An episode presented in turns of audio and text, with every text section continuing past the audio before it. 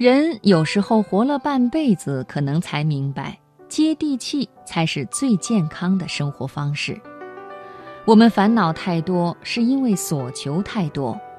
多去菜市场看看，会发现自己最基本的需求，不过是一饭一蔬，简单平凡就让人满足。接下来，我想给朋友们带来一篇文章：菜市场的治愈力。摘自温苑经典美文。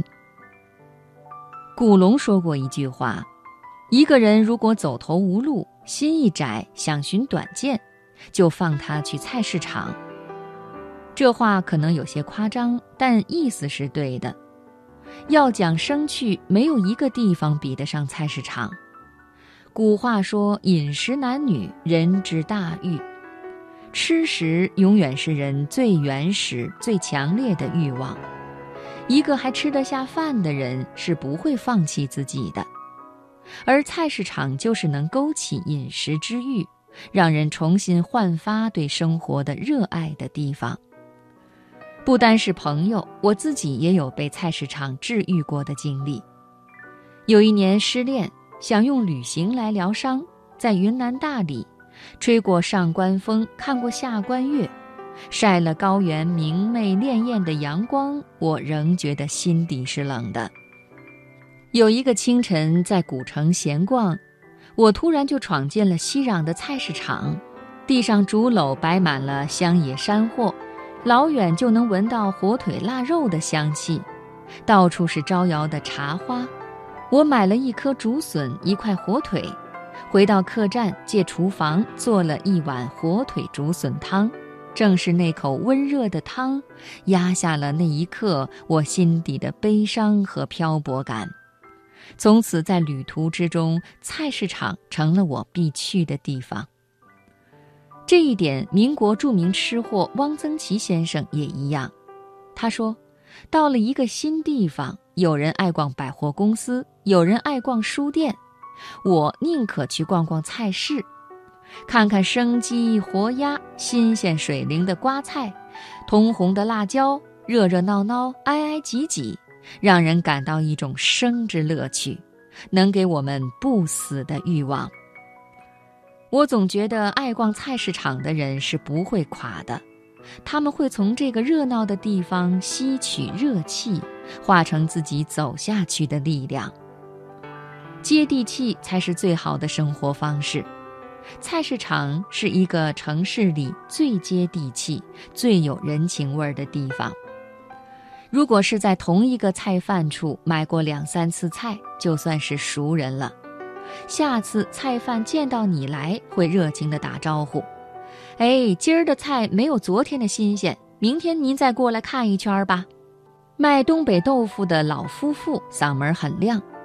东北人的豆腐吃法可多了，煎、炒、炖都可以，就是最简单的豆腐蘸酱吃也香得很呢。你买了西红柿和鸡蛋，热情的老板会顺手送你两颗小葱。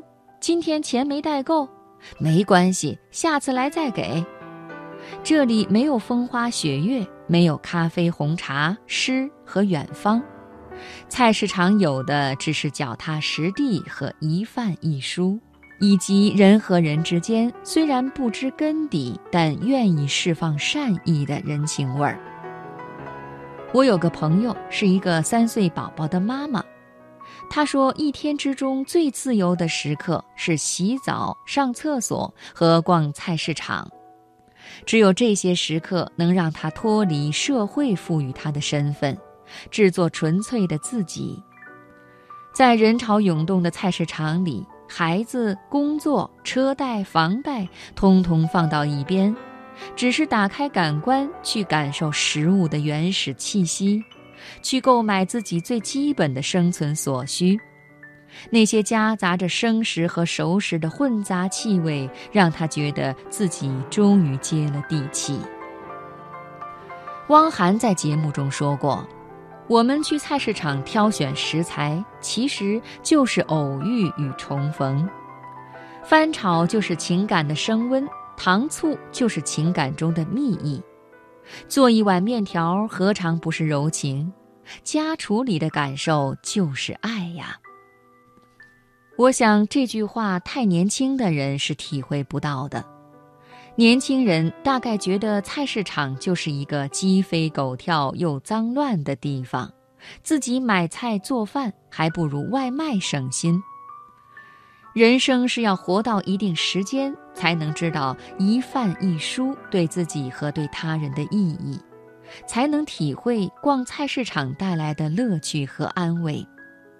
尤其在远离故乡的城市里，一个菜市场带给我们的安慰。就和深夜还亮着灯的便利店一样，所以如果你失恋了，我建议你去逛一下菜市场，那里会比咖啡、酒精找人倾诉更治愈你的伤。如果你悲伤了，你也可以去菜市场，那里有温暖的饭菜，温暖你心底的冰凉。如果你无聊了，我还是建议你逛菜市场。那里的热闹和普通人的努力、勤劳，会让你看见什么是真正的生活。